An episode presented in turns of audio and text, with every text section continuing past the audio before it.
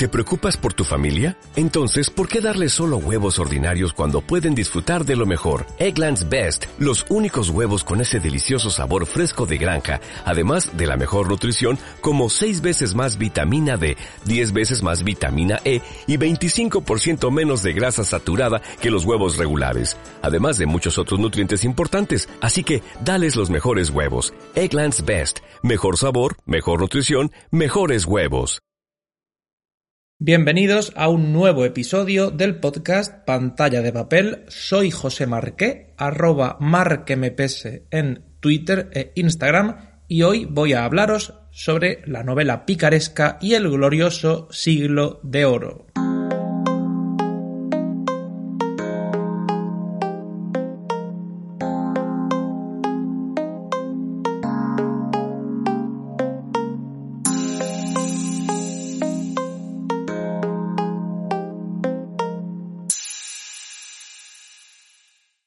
Este tema lo traté en Twitter en un hilo bastante largo que me gustó, me gustó mucho. Es un hilo sencillo, no voy a profundizar a unos niveles elevados a los que solo unos pocos puedan llegar. Voy a tratarlo de una manera más o menos resumida y sencilla para que todo el mundo pueda comprenderlo, para introducirnos en esto de la novela picaresca, en esto del siglo de oro, dando algunos detalles que me parecen interesantes, que me parecen curiosos y que quería compartir con vosotros.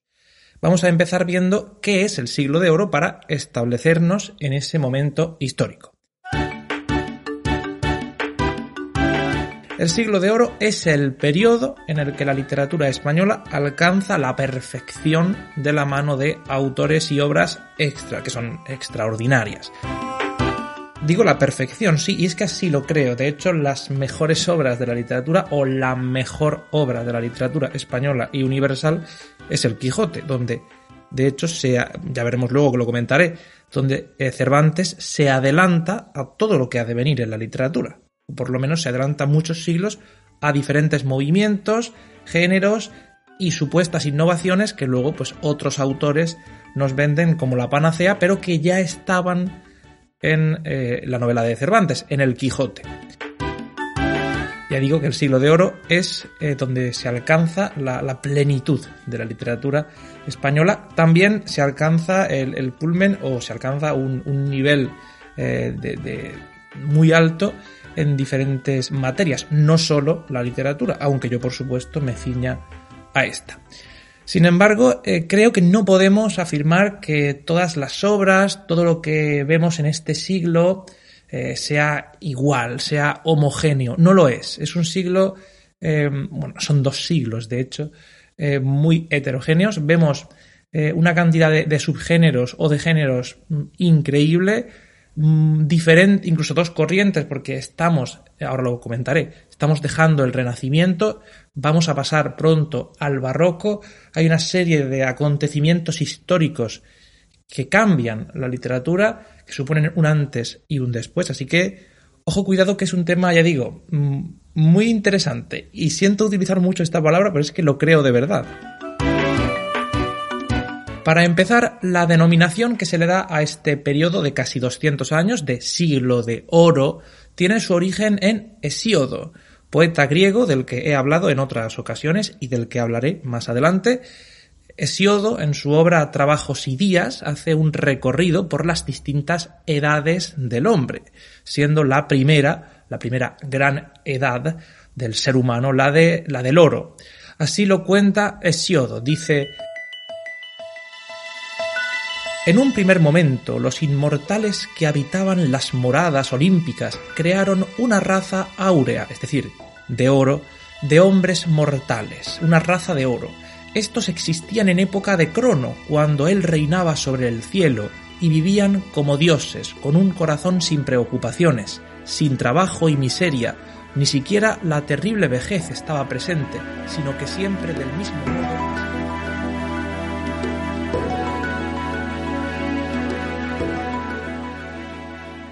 vivían eh, como dioses, los hombres, ¿no? los seres humanos. Por eso se dice que eran una raza de oro, la raza más perfecta. Luego en la obra continúa viendo otras razas, la de plata, la de bronce, la de hierro, y poco a poco va el, ser humano pues dejando su lado divino, dejando su, su perfección y, y, convirtiéndose en lo que es ahora. Bueno, esto es lo que nos muestra, digo, Hesiodo en su obra, así que a partir de ese término de, edad o raza de oro áurea, pues se coge el término de oro para incorporárselo a esta nomenclatura de siglo de oro, donde se alcanza la, plenitud, donde el ser humano casi se convierte en Dios en cuanto a literatura, arte, filosofía. Claro, ¿cómo no relacionar tal, tal tiempo con la edad del oro? Cuando se alcanza la perfección en tantos órdenes distintos. Ya digo, no solo literatura, también eh, arte, filosofía, es que es eh, en todo. Y si encima eh, nuestro imperio, nuestro reino, eh, lo que sería España, importa el oro a expuertas al tiempo que se va expandiendo, pues ya en cuanto a oro, pues edad del oro, pues ni te, ni te digo, ¿no? Por cierto, la traducción del fragmento de, de Hesiodo que he leído aquí corre a cargo de Adelaida y María Ángeles Martín, que se publicó por Alianza Editorial en la obra Hesiodo, que abarca varios trabajos de este, de este autor. Bueno, el siglo de oro, continuó diciendo, abarca desde la publicación de la gramática castellana de Nebrija en 1492, esta es la fecha en la que comienza el siglo de oro, es también la fecha del descubrimiento de América, es la fecha en la que pasamos de la Edad Media a la Edad Moderna, con lo que es una fecha eh, fácil de recordar, 1492, muy importante, y alcanza hasta eh, lo que es el siglo de oro, continúa hasta la muerte de Calderón de la Barca en 1681. O sea, ya digo, es un siglo, pero más bien fueron dos. Vamos con la literatura, que es lo que nos reúne hoy aquí. Acabamos de dejar la Edad Media, decía, estamos hartos, hartos del idealismo, Así pues, es hora de escribir sobre la realidad, sobre el ser humano, sobre el hombre, sobre sus virtudes y más aún sobre sus defectos. Y por supuesto, nada de elitismos. Ya la literatura va a pertenecer al vulgo, casi en su totalidad. Salen a escena la novela picaresca, el género celestinesco, la escritura desatada de la novela polifónica, como es el Quijote, la novela pastoril también salen, la cortesana, la bizantina, una, una explosión de, de creatividad. Una explosión de creatividad en un contexto histórico tan favorable como desfavorable. Y es que ahí están el oscurantismo, la Iglesia Católica en su versión más radical, a raíz de la contrarreforma que tiene lugar en 1545. Ah, también la censura, está presente. La santa la, censura a raíz también de la contrarreforma. Por ejemplo, en la literatura los autores no pueden incluir una escena de suicidio. No se puede suicidar nadie en la ficción porque lo prohíbe la, Inquisición, ¿no? También está, como digo, la Santa Inquisición. La mayoría de estas cosas a partir de 1545, pero bueno, eh, son 50 años que nos comemos de siglo de oro, pero vamos, que sí que aún le quedan más de 100 años de, de periodo. Y por supuesto está presente el despotismo, que para nada es ilustrado. Lo del despotismo ilustrado vendría después y lo de ilustrado también habría que cogerlo con pinzas. Para poder luchar contra, bueno, luchar por así decirlo, contra este idealismo, contra esta perfección y belleza ya que ya empieza a cansar y para poder luchar contra el Estado e incluso contra la Iglesia, que al final la Iglesia y el Estado son uno en esta época, pues para poder luchar contra ambos surge lo que conocemos como novela picaresca. Y con ella la figura del antihéroe, que hoy en día, 500 años después, sigue siendo muy popular. De hecho, casi yo diría que es más popular o gusta más que la figura del héroe, porque un héroe perfecto que todo lo hace bien, aunque tenga algún pequeño defecto, se nos hace un poquito lejano, no, no, nos, no empatizamos tanto, aunque puede gustar también. Eh, en cambio, el antihéroe nos ayuda a empatizar más, se, vuelve, se puede volver más sentimental en algunas cosas, más, más empático, como se dice. Gusta más, yo creo que gusta más el antihéroe hoy día. Así que respecto a esto, permitidme que ponga una serie de ejemplos casi fuera de la literatura, porque eh, no sé si el manga como tal, el manga y el anime, eh, tienen mm, estrecha relación o no con la literatura. Pero, permitidme que ponga estos ejemplos que son los que en su día puse en Twitter en ese hilo que hice. Yo creo que esto del héroe y eh, cuando estamos cansados del héroe pasar al antihéroe es algo que ocurre también en el anime y en el manga. El público, cansado de los clásicos héroes invencibles, como puede ser Goku, por ejemplo, de Dragon Ball, o incluso Luffy de One Piece, aunque Luffy ha conseguido o ha sabido, el autor Eiichiro Oda, ha sabido adaptar su obra a todos los tiempos y por eso se va alargando, eh, creo que ya son más de 20 años y, y sí, son, más de 20 años, creo que ya va para 20... Madre mía, no, si, no ha, si no ha alcanzado 25 años ya, cerca está. Eh, ha conseguido adaptarse, pero creo que Luffy también es ese héroe invencible, de, alguna manera, ¿no?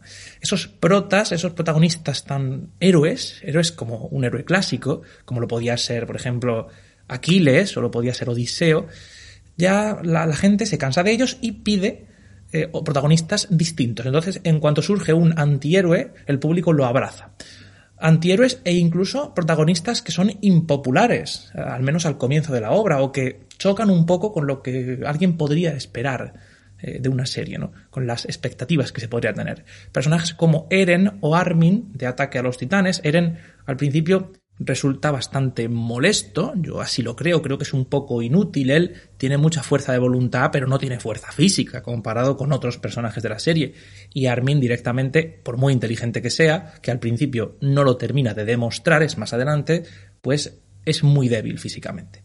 Luego también tenemos a Hinata Soyo de Haikyuu, a Deku de Boku no Hero, Emma de The Promised Neverland, son personajes débiles, no son Superman, Batman, o sea, son personajes como tú y como yo, que con fuerza de voluntad, con esfuerzo, con trabajo, tal, consiguen alcanzar la perfección o por lo menos consiguen hacerse más fuertes, pero desde un inicio totalmente de antihéroe.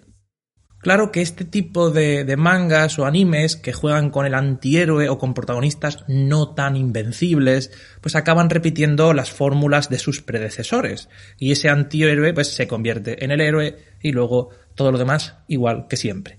En la novela picaresca los personajes no tienen tanta suerte. Si naces pobre, morirás pobre.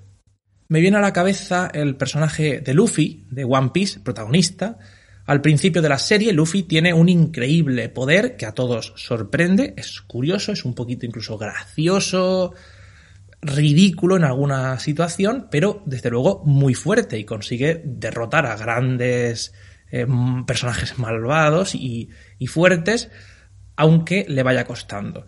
Más adelante nos cuentan su pasado y lo pintan como un niño debilucho que eh, o sea, es un antihéroe. Lo pintan en su pasado como antihéroe, porque era un chico con un poder ridículo que no servía para nada, que además le, le impedía nadar o tener contacto con el agua del mar de alguna manera, con lo cual ya vemos que tiene que ganarse esa fuerza, que tiene que ganarse esas habilidades que luego demuestra. Entonces, pues con esfuerzo, con dedicación, creyendo en sus sueños y sobre todo gracias a sus amigos, a sus compañeros, etcétera, pues se va convirtiendo en ese hombre fuerte y progresa socialmente, por así decirlo, hasta alcanzar sus sueños. Este tipo de historias eh, de superación, pues gustan mucho, gustan muchísimo al público hoy día, pero no dejan de ser idealistas. La vida, la vida real no es así. En el mundo real no puedes pasar de mendigo a noble con solo creer en ti mismo. Este mundo es cruel. También es hermoso, pero es cruel. Así lo decía mi casa de ataque a los titanes.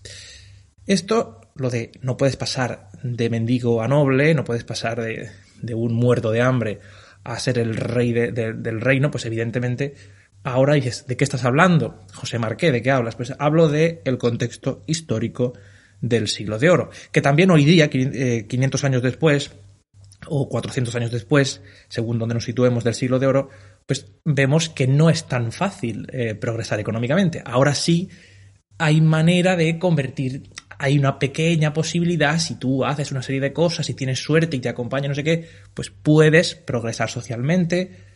No sé si más fácil, pero por lo menos se puede, ¿no? La, barrera no es tan grande, pero es eh, muy complicado eh, y no, no solo basta con creer en tus sueños y, y trabajártelo mucho.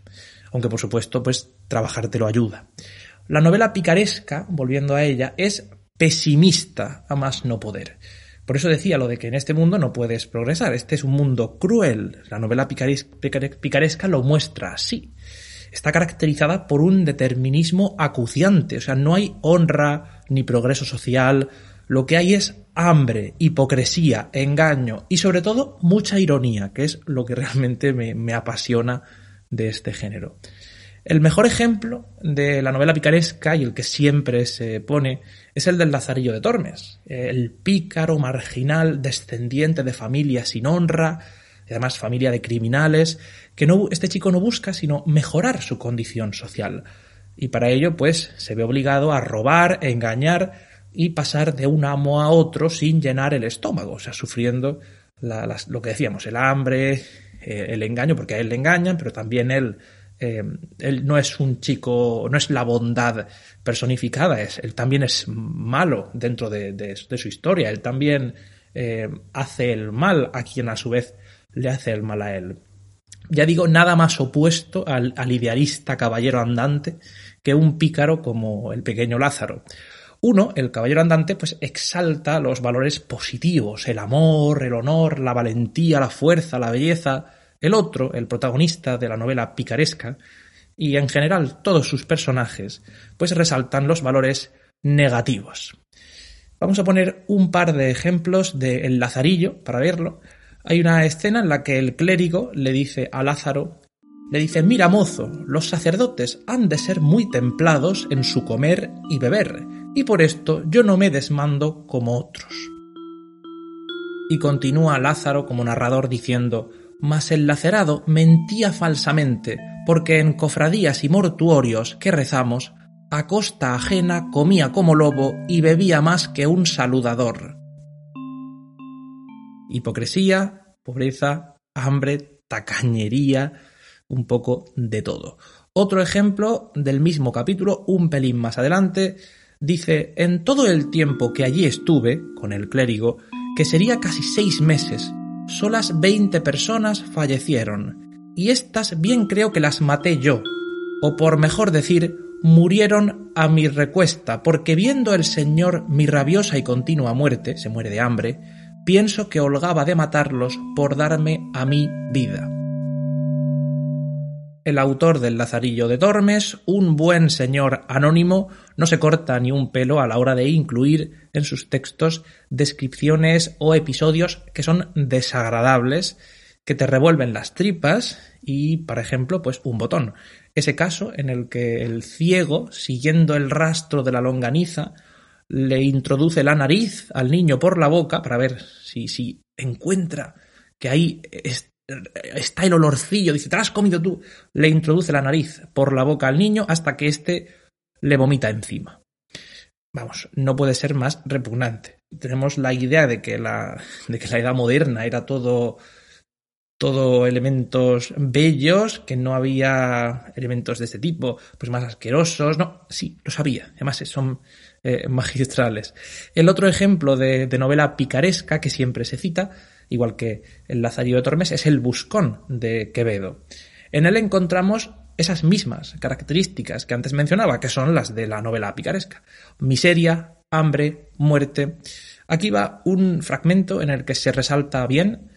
Mm, está el protagonista que se queda a vivir con, unos personajes en la casa de, de un hombre y está describiéndola. Y dice, pues su aposento, aún arañas no había en él, Conjuraba a los ratones de miedo que no le royesen algunos mendrugos que guardaba. La cama tenía en el suelo y dormía siempre de un lado por no gastar las sábanas.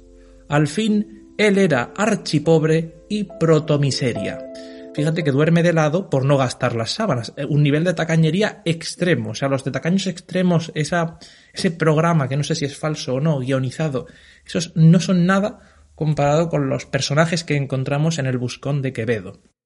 Y otro ejemplo más de esta misma obra, mostrando esta vez esas apariencias de virtuoso que da, que se da a sí mismo, quien lo es eh, por miserable y no por, por santo. Dice, comieron una comida eterna, una comida eterna, sin principio ni fin. Trujeron caldo en unas escudillas de madera, tan claro el caldo, tan claro, que en comer una de ellas peligrara Narciso más que en la fuente. Noté con la ansia que los macilentos dedos se echaban a nado tras un garbanzo huérfano y solo que estaba en el fondo. Decía Cabra a cada sorbo, Cierto que no hay tal cosa como la olla, digan lo que dijeren. Todo lo demás es vicio y gula. Bueno, así es, damas y caballeros, la novela picaresca. Muy diferente puede verse a lo que antes de ella se escribía y a lo que se hizo después, en el mismo siglo de oro. Me voy acercando al final de, este episodio, creo que he, dado una buena muestra de cómo es este subgénero, os he introducido un poco en el siglo de oro, sin, como decía, sin irme demasiado lejos, ni ser algo e-, elevado que solo cuatro puedan entender. Así que voy a plantear una, una, pregunta respecto a esto para ir cerrando. La pregunta es, ¿es El Quijote una novela picaresca? Porque a veces se señala. Yo creo recordar que incluso en los libros de texto del instituto la ponían como picaresca. Y hay mucha gente que piensa que es una novela picaresca, gente que seguramente eh, al 98%, porcentaje inventado, no se la ha leído. La respuesta es no, El Quijote no es una novela picaresca, aunque no por ello deja de contener episodios o elementos que podrían etiquetarse de tal forma. La obra magna de Cervantes lo es todo y lo tiene todo, a nivel de géneros, a nivel de, técnicas de, de escritura, a nivel creativo, es que lo tiene todo. Se adelanta, ya digo, siglos a lo que estaría por llegar. Pero bueno, esa es otra historia y debe ser contada en otra ocasión. Así que yo cierro el episodio. Soy José Marqué. Un placer estar una vez más aquí con vosotros. Espero que os haya gustado. Espero que hayáis aprendido algo, repasado o por lo menos que hayáis pasado un buen rato. Podéis encontrarme como arroba marquemepese en Twitter o Instagram. Dejo el, el enlace en las notas del episodio para que sea más fácil encontrarlo. Y ya, pues me despido hasta la próxima. Adiós.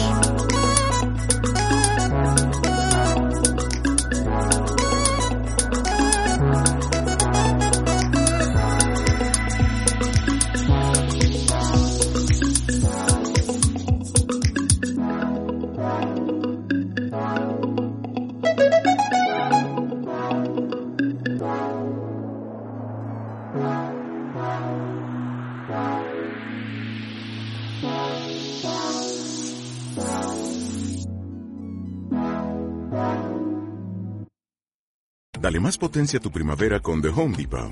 Obtén una potencia similar a la de la gasolina para podar, recortar y soplar con el sistema OnePlus de 18 voltios de Ryobi desde solo 89 dólares. Potencia para podar un tercio de un acre con una carga. Potencia para recortar el césped que dura hasta dos horas. Y fuerza de soplado de 110 millas por hora. Todo con una batería intercambiable. Llévate el sistema inalámbrico OnePlus de 18 voltios de Ryobi. Solo en The Home Depot. Haces más. Logras más.